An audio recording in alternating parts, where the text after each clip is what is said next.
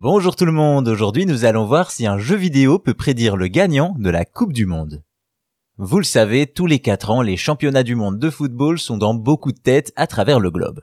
Malheureusement pour l'Hexagone, l'édition 2022 voit la France passer à côté du sacre, le laissant à l'Argentine, une mésaventure qui a pourtant été prédite par une intelligence artificielle.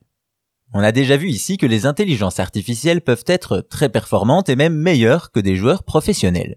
Aussi, quand on parle de football et de jeux vidéo, on pense directement à ISS et PES pour les plus anciens, mais surtout à FIFA d'Electronic Arts qui s'impose ces dernières années.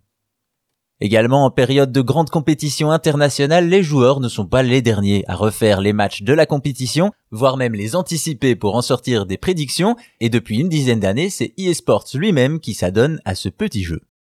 Pour ce faire, l'éditeur américain utilise son jeu FIFA 23 avec toutes ses statistiques et sa technologie Hypermotion 2 qui utilise la capture de mouvement pour créer des animations réalistes. Sont également prises en compte les informations et données propres à la Coupe du Monde 2022 pour ensuite simuler les 64 matchs dans les modes coup d'envoi et compétition.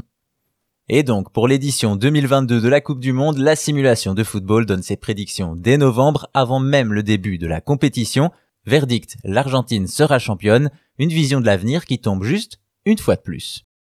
Précisément, c'est la quatrième fois que le jeu voit sa prédiction se réaliser puisqu'entre 2010 et 2018, il a vu avant tout le monde la victoire de l'Espagne, l'Allemagne et la France, de quoi effrayer les bookmakers.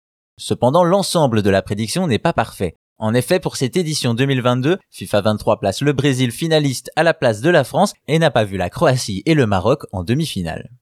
Du côté des titres individuels également, eSports fait un peu fausse route. Blessé, Karim Benzema n'est pas meilleur passeur de la compétition et Messi n'est pas le meilleur buteur.